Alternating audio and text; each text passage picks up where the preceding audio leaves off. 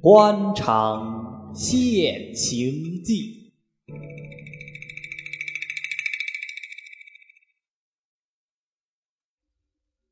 第四十一回：齐宝流极意媚相深，算交代有心改账簿。话说王百臣。正为这两天外头风声不好，人家说他逆丧，心上怀着鬼胎，忐忑不定。曲乃安以为钱粮收不到手，更加恨他，四处八方打听他的坏处，又考察他是几时跌的价钱，几时报的丁忧，应该是稳付在前，跌价在后。如今一查不对，倒是没有稳付丁忧，他先跌起价来。他好端端的在任上，又没有要交卸的消息。据此看来，在参议外面人的议论，明明是逆丧无疑了。曲乃安问案虽糊涂，弄钱的本事却精明。既然拿到了这个把柄，一腔怨气便想由此发作，立刻请了刑名师爷替他拟了一个禀稿，腾青用印，禀接出去。曲乃安这面发禀帖，王百臣那面也晓得了，急得搔头抓耳，坐立不安。一请了自己的朋友前来商议，大家已是面面相对，一筹莫展。还亏了账房师爷有主意，一想东家自到任以来，外面的口碑虽然不见得怎样，幸亏同绅士还联络，无论什么事情，只看绅士如何说，他便如何办。有时还拿了公事走到绅士家中，同他们商量，听他们的主意。至于他们绅士们自己的事，更不用说了。因此，地方上一般绅士都同他要好，没有一个愿意他去的。如今是丁忧，也叫做没法。不料他有逆丧的一件事，被后任禀接出去，果然闹出来，大家面子不好看。不如叫他同绅士商量。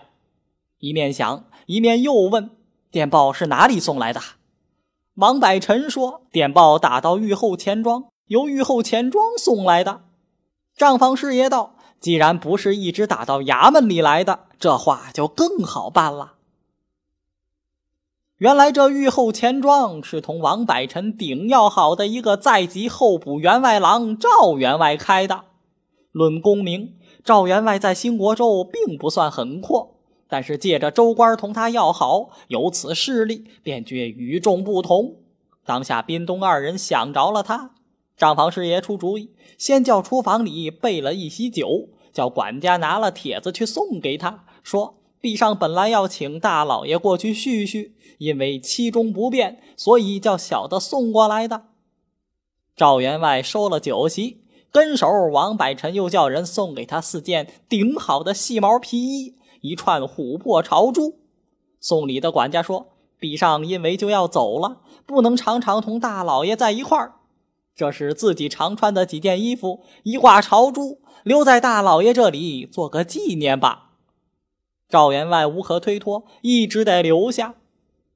平时本来要好，受他的好处已经不少，如今临走。忽然又送这些贵重东西，未免令人局促不安。莫不是外面传说他什么逆丧的话是真的？果然是真的，倒可趁此又敲他一个竹杠了。正盘算间，忽见王百臣差人拿着片子来请，当下连忙换了衣服，坐着轿子到州里来。此时王百臣还没有搬出衙门。因为在山，自己不便出营，只好叫账房师爷接了出来，一直把他领到签押房，同王百臣相见。王百臣做出在山的样子，让赵员外同账房师爷在高椅子上坐了，自己却坐在一个矮屋子上，先寒暄了几句。王百臣一看左右无人，便走进赵员外身旁，同他估计了半天。所说无非是外面风声不好，后任想出他的花样，彼此交好，务必要他帮忙的意思。赵员外考究所以，才晓得电报是他钱庄上转来，嘴里虽然诺诺连声，心上却不住的打主意。等到王百臣说完，他主意已打好，连忙接口道：“是呀，老富台不说，智弟为着这件事，正在这里替老富台担心呐。”头一个就是碧钱庄的一个伙计到质地家里来报信儿，质地因为是老富台的事情，一来我们自己人，二来逆丧是革职处分，所以质地当时就关照他，叫他不要想起，并且同他说：“王大老爷待人厚道，你如今替他出了力，包在我身上，将来总要补报你的。”这个伙计经过质地嘱咐，一定不会多嘴。这话是哪里来的？老富台倒要查考查考。王百臣道：“查也无需查得，只要老哥肯帮忙。现在兄弟已被后任禀了出去，这种公事上头少不得总要派人来查。上头派人来查，自然头一桩要搜寻这电报的底子。只说是老哥替兄弟扣了下来，兄弟始终一个不知情，总不能说兄弟的不是。”赵员外道：“不是这样说，且等我想想来。”于是，一个人抱着水烟袋，闭着眼睛出了一会儿神，歇了半天，才说道：“这件事不该这样办法。”王百臣便道：“如何办法？”赵员外道：“你说电报是我扣下来的，不给你晓得，总算地方上绅士大家爱戴你。”不愿你去认，所以才有此举。这事情并非不好如此办，但是光我一个人办不到，总得还要请出几位来，大家商量商量，约会齐了才好办。王百臣一听不错，便求他写信去联络众位，一面说话，一面把笔墨纸砚取了出来，请他当面写信，又亲自动手替他磨墨。赵员外又愣了一会儿，道：“且慢，来了电报不给你晓得，总算是我替你扣下来的。但是你没有得信儿，凭空的钱粮跌价，这话总说不过去，总是一个大漏洞。我们总得预先斟酌好了，方才妥当。”王百臣听他说的有理，依旧待在一旁出神。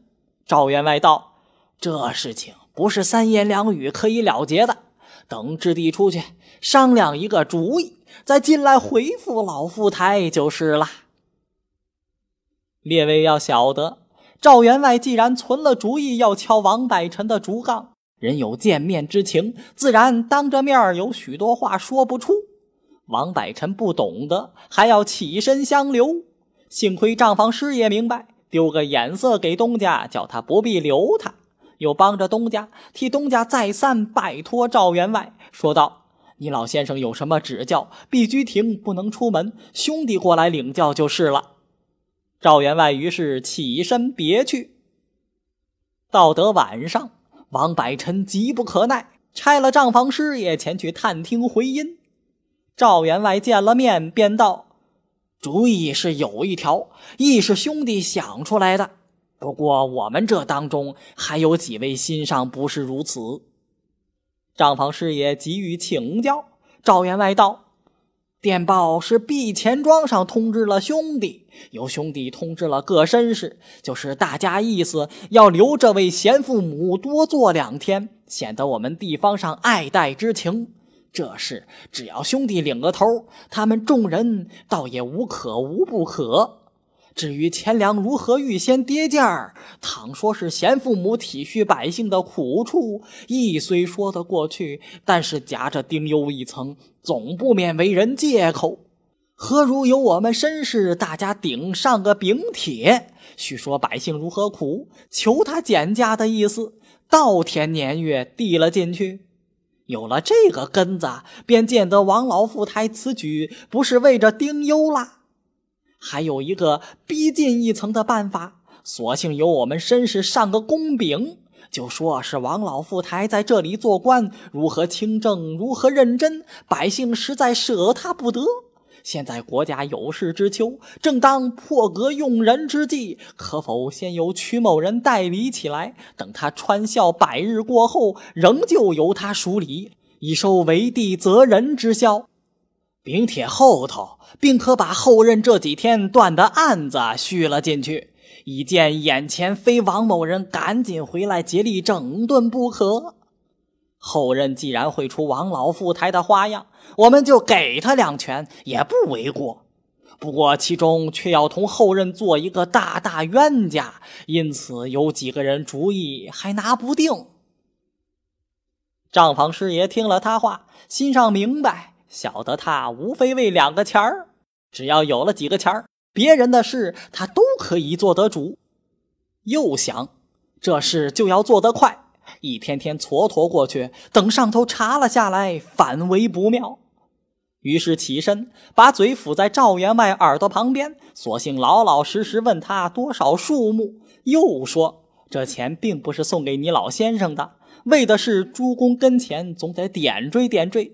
况且碧居亭这地钱粮已经收了九分九，无非是你们诸公所赐，这几个钱也是情愿出的。”赵员外听他说的冠冕，也就不同他客气，索性照实说，讨了二千的价，经不起账房师爷再次搓磨，答应了一千，彼此定义。回来通知了王百臣，王百臣无可说的，只得照办。次日一早，把银子划了过去。赵员外跟手送进来一张求减银价的工程，稻田年月还是一个月前头的事儿。又把保留他的禀稿也一块儿请他过目。王百臣看了，自然欢喜。虽然是银子买来的，面子上却很拿赵员外感激。一会儿又说要拿女儿许给赵员外的儿子，同他做亲家。一会儿又说，倘若上头能够批准留任，将来不但你老兄有什么事情，兄弟一力帮忙；就是老兄的亲戚朋友有了什么事情。只要嘱咐了兄弟，兄弟无不照应。最好就请吴兄先把自己的亲戚朋友名号开张单子给兄弟，等兄弟拿他贴在签押房里。遇见什么事，兄弟一览便知，也免得惊动老兄了。赵员外道：“成情的很，但愿如此，再好没有。但是批准不批准，其权操之自上。”亦非质地们可能拿稳的。王百臣道：“诸公的公禀，并非一人之私言，上县抚顺舆情，没有不批准的。”赵员外道：“那一看罢了。”说完辞去。王百臣重复千恩万谢的拿他送到二门口，又叫账房师爷送出了大门。自此，王百臣便一心一意静候回批。谁知屈耐庵禀接他的禀帖，不过虚张声势，其实啊，并没有出去。后来听说众绅士递公禀保留前任，他便软了下来，又重新同前任拉拢起来。起先前任王百臣还催他早算交代，以便回籍守制。屈耐庵道：“忙什么？”听说地方绅士一起由禀帖上去保留你，将来这个缺总是你的，我不过替你看几天印罢了。依我看起来，这交代很可以不必算的。王百臣道：“虽然地方上爱戴，究竟也要看上头的县卷。像你奈翁同知县的交情，不要说是一个新国州，就是比新国州再好上十倍的缺也容易。屈奈安道：“这句话，兄弟也不用客气，倒是拿得稳的。”一连几天，彼此往来甚是亲热。过了一天，上头的批禀下来说。王穆现在既已丁忧，自应开缺回籍守制。周缺业已委人署理，早经禀报，接印任事在案。目下非军务吃紧之际，何得原道夺情？况该穆在任，并无实在政绩及民。该身等率为禀请保留原任，无非出自该穆会主，以为沽名钓誉地步。身等此举殊属冒昧，所请着不予准。一个钉子碰了下来，王百臣无可说的，只好收拾收拾行李，预备交代启程。好在囊驼充盈，倒也无所顾恋。至于曲耐庵一边，一到任之后，晓得钱粮已被前任收个净尽，心上老大不自在，把前任恨如切骨。时时刻刻想出前任的手，后来听说身世有柄保留，一来晓得他民情爱戴，二来亦指望他真能留任，自己可以另图别缺，所以前几日间同前任重新和好。等到身世禀帖被驳，前任既不得留，自己绝了指望，于是，一腔怒气仍复勾起，自己从这日起便与前任不再见面。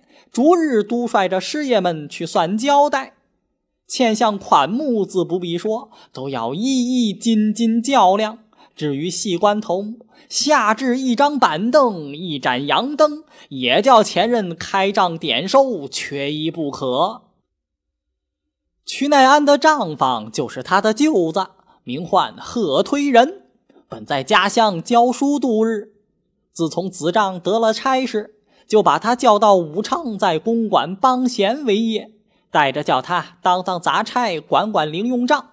一连吃了一年零两个月闲饭，子父得缺，就升他做账房。自此更把他兴头的了不得，通衙门上下都尊为舅老爷。下人有点不好，舅老爷虽不敢径同老爷去说，却趁便就跑到太太跟前报信儿，由太太传话给老爷。将那下人或打或骂，因此舅老爷的作用更比寻常不同。这贺推人更有一件本事，是专会见风使船，看眼色行事。头两天见子父同前任不对，他便于中兴风作浪，挑剔前任的账房。后来两天，子父忽同前任又要好起来，他一请前任账房吃茶吃酒。近来这两天，见子父同前任翻脸，他的架子登时依旧水涨船高。向来州县衙门，凡遇过年过节，以及督府、藩聂、道府六重上司，或有喜庆等事，做属员的孝敬都有一定数目，什么缺应该多少，一任任相延下来，都不敢增减分毫。此外，还有上司衙门里的募兵，以及什么监印、文案、文武巡捕，或是年节，或是到任，应得应酬的地方，亦都有一定尺寸。至于门禁、根禁，更是各种衙门所不能免。另外，府考、院考办差，总督大阅办差，钦差过境办差，还有查驿站的委员，查地丁的委员。查钱粮的委员，查监狱的委员，重重叠叠，一时也说他不尽。诸如此类种种开销，倘无一定而不可议的章程，将来开销起来，少则故惹人言，多则随成为例。所以这州县官账房一席，竟非有绝大才干不能胜任。每见新官到任。后任同前任因银钱交代，虽不免彼此举语；而后任账房同前任账房，却要避礼后避，柔气低声，以为事事讨教地步。却分无论大小，做账房的都有历代相传的一本秘书，这本秘书就是他们开销的账簿了。后任账房要到前任手里买这本账簿。缺分大的，竟是三百、五百的讨价，至少也得一二百两或数十两不等。这笔本钱都是做账房的自己挖腰包，与东家不相干涉。只要前后任账房彼此联络要好，自然讨价也会便宜。倘然有些机武，就是拼出价钱，那前任的账房亦是不肯轻易出手的。贺推人同前任账房忽冷忽热，忽热忽冷。人家同他会过几次，早把他的底细看得穿而又穿。他不请教人，人家也不抚救他。曲乃安到任不多几日，不要说别的，但是本衙门的开销，什么差役工时、犯人口粮，他胸中毫无主宰，早弄得头昏眼花、七颠八倒，又不敢去请示东家，只所同首府所见的一个杂物门上马二爷商量。马二爷立冲立木，这些规矩是懂得的，便问。舅老爷同前任账房师爷接过头没有？簿子可曾拿过来？贺推人道：“会是会过多次，却不晓得有什么步子。”马二爷一听这话，晓得他是外行，因为舅老爷是太太面上的人，不敢给他当上，便把做账房的诀窍一五一十通通告诉了一遍。贺推人至此方才恍然大悟，便道。据你说，怎么样呢？马二爷道：“一家人愚见，舅老爷先把这些应开销的账目暂时搁起，叫他们过天来领，以免自己再去拜望拜望前任的账房师爷，然后备副帖子请他们明天吃饭，才好同他们开口这件事情。”贺推人道：“吃饭是我已经请过的。”马二爷道。前头请的不算数，现在是专为讨教来的。贺推人道：“倘若我请了他，他再不把布子交给我，岂不是我又花了冤钱？”马二爷道：“哎，我的舅老爷，吃顿饭值得什么？这本布子是要拿银子买的。”贺推人一听，不禁大为失色，忙问：“多少银子？”马二爷道：“一二百两，三四百两都论不定。像这个缺几十两是不来的。”贺推人听说要许多银子，吓得舌头伸了出来，缩不回去。歇了半天，才说道：“人家都说账房是好事情，像我来了这几天，一个钱都没有见，哪里有许多银子去买这个呢？”马二爷道：“这是州县衙门里的通例。”做了账房是说不得的，没有银子好借，将来还人家就是了。贺推人道：“当了账房好处没有？先叫我去拖债，我可不能。姑且等我斟酌斟酌再说。”于是趁空便把这话告诉了他姊姊瞿太太。瞿太太道：“放屁！衙门里买东西，无论哪一项都有一个九五扣，这是账房的呆出息。”至于做官的，只有拿进两个，哪里有拿出去给人家的？什么公事、口粮，都是做官的好处。我从小就听见人家说，这些都用不着开销的。他们不要拿那布子当宝贝。你看我没有布子也办得来。一顿话说的贺推人无言可答。过了两天，忽然府里听差的有信儿来。说本府大人新进添了一位孙少爷，各属要送礼。曲乃安晓得贺推人不懂得这个规矩，索性不同他说话，叫了杂物门马二爷上来问他。马二爷又把前言回了一遍，又说这本簿子是万万少不得的。曲乃安默然无言，回来同行前老夫子提起此事。前古老夫子是个老在行。便道：“怎么奈翁接印这许多天，贺推翁这件事还没办好？这件事向力没有接印的前头就要弄好的。幸亏得这账房兄弟同他熟识，等兄弟同他去说起来看。”曲乃安道：“如此就拜托了。”钱谷老夫子果然替他去跑了两天。前任账房见了面，甚是客气。不过提到账簿，前任账房便同钱谷老夫子咬耳朵咬了半天，又说彼此都是自己人，我兄弟好瞒得你吗？如今将下情奉告过你老先生，料想你老先生也不会责备我兄弟啦。钱古老夫子也晓得这事非钱不行，只得回来劝东家送他们一百银子，又说这是起码的价钱。曲乃安预先听了太太的吩咐，一个钱不肯往外拿。千古老夫子一看事情不会合拢，也就搭讪着出去，不来干预这事。原来前任账房的为人也是精明不过的，晓得曲乃安生性吝啬，绝技不肯多拿钱的，不如趁此时步子还在手中，乐得做他两注买卖。主意打定，便叫执账房的传话出去，凡是要常常到账房里领钱的主，叫他们或是今天，或是明天分班来见师爷，有话交代他们。众人还不晓得什么事情，到了天黑之后，先是把宅门的同了茶房进来，打了一个签儿，尊了一声师老爷，垂手一旁站着听吩咐。只见那账房师爷笑嘻嘻的对他们先说了一声辛苦，把门的道：“小的当差事，日子虽浅，蒙大老爷、师老爷抬举，不要说没有挨过一下板子，并且连骂都没有骂一声。”如今大老爷走了，施老爷也要跟着一块儿去。小的们心上实在舍不得施老爷走。账房师爷道：“只要你们晓得就好，所以你们晓得好歹。大老爷同我也有恩典给你们。”他二人一听有恩典给他，于是又凑前一步。账房师爷拿账翻了一翻，先指给把门的看，道：“这是你门下应该领的工时。”你每月只领几个钱，原是利刃相延下来的，并不是我克扣你们。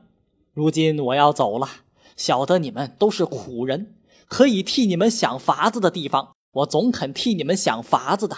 幸亏这步子还没有交代过去，等我来做桩好事，替你把步子改了过来。总说是月月领权的，后任已不在乎此。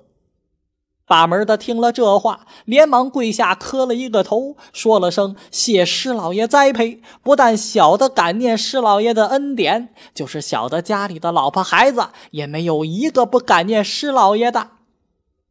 账房师爷也不理他，又指出一条拿给茶房看，说：“这是你领的工时，历任手里只领多少，我如今也替你改了过来。”账房师爷的意思以为如此，那茶房又要磕头的了。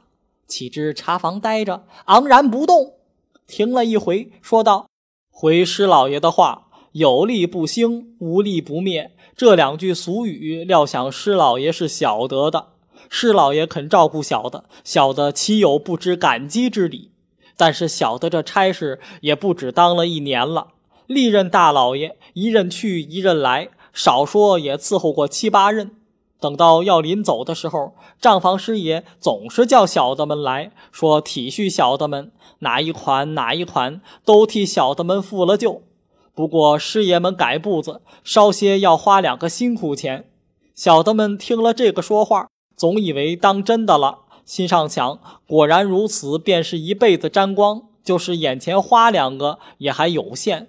连忙回家借钱，或是当当孝敬师爷。有的写张领纸，多借一两个月工时，以作报效。谁知前任师爷钱已到手，也不管你后头了。到了后任账房手里，哪知扣得更凶。譬如前任账房只发五成的，这后任只发二三成，有的一成都不发。小的们便上去回说：“师老爷，这个前任有账可以查得的。”那账房便发怒道：“混账王八蛋！我岂不知道有账？你可晓得那账是假的？一期是你们花了钱买主前任替你们改的。我的师老爷，你老人家想，这些后任的账房怎么就会晓得我们花了钱改的？真正眼睛比镜子还亮。当时小的们已经花了一笔冤钱孝敬前任，还没有补上空子，哪里还禁得后任分文不给呢？”到了无可奈何之时，只得托了人去疏通，老实对后任说：“前任实实在在是个什么数目？”好容易把话说明白，后任还怪小的们不该应预支透付，已知好处都被前任占去，一定还在后来领的数目里一笔一笔的明扣了去，丝毫也不肯让一点儿。小的们上过一回当还不死心，等到第二任又是如此的一办，等到再戳破以后，便死心塌地不来想这些好处了。如今蒙老爷恩典，小的心上实是感激，但求施老爷还是按照旧账移交过去，免得后人挑剔。小的们就感恩不浅。小的说的句句真言，灯光菩萨在这里，小的倘有一句假话，便不是人生父母养的。账房师爷听了他这番议论，气得半天说不出话来。仔细想了想，他的话又实在不错，无可驳得，只得微微的冷笑了两声，说道：“你说的很是，倒怪我瞎操心啦。”说着，拿布子往桌上一推。取了一根火煤子，就灯上点着了火，两只手捧了水烟袋，坐在那里呼噜呼噜吃个不了。茶房碰了钉子，退缩到门外，还不敢就出去，站了好一回，账房师爷才吩咐的一句道：“你们还在这里做什么？”于是把门的又向师爷磕了一个头，说了声“谢师老爷恩典”。那茶房仍旧昂立不动，搭讪着跟着一块儿退出去。账房师爷眼望着他们出去了，心上甚是觉得没趣儿。幸亏到了次日，别的主顾很有几个相信他的话，仍旧把他鼓起兴来。他见了人，总推头说自己不要钱，不过改布子的人不能不略为点缀。一连做了两晚上的买卖，居然也弄到大大的一笔钱，然后把布子通通另外腾了一遍，预备后任来要。再说后任瞿乃安见前任不把布子交出，便接二连三，一天好几遍叫人来讨。背后头还说，他再不交来，我一定禀明上头，看他在湖北省里还想吃饭不吃饭。瞿太太见势不了，又从旁带出主意：现在人心难测，就把布子交了出来，谁能保他布子里不做手脚？总而言之，一句话，这里头的弊病，前任同后任不对，一定拿数目改大。譬如孝敬上司，应该送一百的，他一定要写二百；开发底下向来是发一半的，他一定要写发全份或者七成八成。他们的心上总要我们多出钱，他才高兴。你在省里候补的时候，这些事儿不留心。我是姊妹当中有些他们的老爷也做过现任的交卸回来，都把这弊病告诉了我，我都记在心上，所以有些开销都瞒不过我。只要这本账簿拿到我眼睛里来，是真是假，我都有点数目。现在你姑且答应他一百银子，同他言明在先，先拿簿子送来看过，果然真的，我自然照送一个不少。倘若一笔假账被我查了出来，非但一个钱没有，我还要四处八方写信去坏他名声的。曲乃安听了太太吩咐，自然奉命如神，仍旧出来找钱谷老夫子托作介绍。钱谷老夫子道：“话呢，不妨如此说，但是不送银子，人家的布子也绝计不肯拿出来的。至于不许他造假账，这句话我可以同他讲的。”无奈瞿乃安听了太太的话，决计不肯先送银子。钱谷老夫子急了，便道：“这一百银子暂且算了我的，将来看账不对，在我的束修上扣就是了。”在他的意思，以为如此说法，他们绝计无可推却。岂知瞿乃安夫妇倒反认以为真，以为有他担待，这一百两银子将来总收得回来的。于是满口答应，当天就画了一张票子送给钱谷老夫子。等到钱谷老夫子将账簿取了过来，太太略微翻着看了一看，以为这兴国州是个大缺，送上司的寿礼节礼至少一百斤一次。岂知账簿上开的只有八十元或是五十元，顶多的也不过百元。从前他老爷也到外府州县出过差，各府州县于立送飞境之外，一定还有家境。譬如飞境送三十两，家境竟加至五六十两不等。候补老爷出差全靠这些。今看账簿，飞境倒还不差上下，但是家境只有四两六两，至多也只有十两。此时他夫妇二人倒不疑心这簿子是假的了。但是如此一个大缺，孝敬上司只有这个数目，应酬铜银也只有这个数目，心上不免疑疑惑惑。继而一想，州县缺分本有明缺暗缺之分，明缺好处在面子上，暗缺好处在骨子里。在面子上的应酬大，在骨子里的应酬小。照此看来，这个缺倒是一个暗缺，很可做得。如此一想，也不疑心了。谁知看到后面有些开销，或是送同城的，或是开发本衙门书差的数目，反见加大起来。于是瞿太太虽指定说这个簿子是前任账房所改，一百银子一定不能照送，要扣钱谷老夫子数修。钱谷老夫子不肯，于是又闹出一番口舌。要知后事如何？且听下回分解。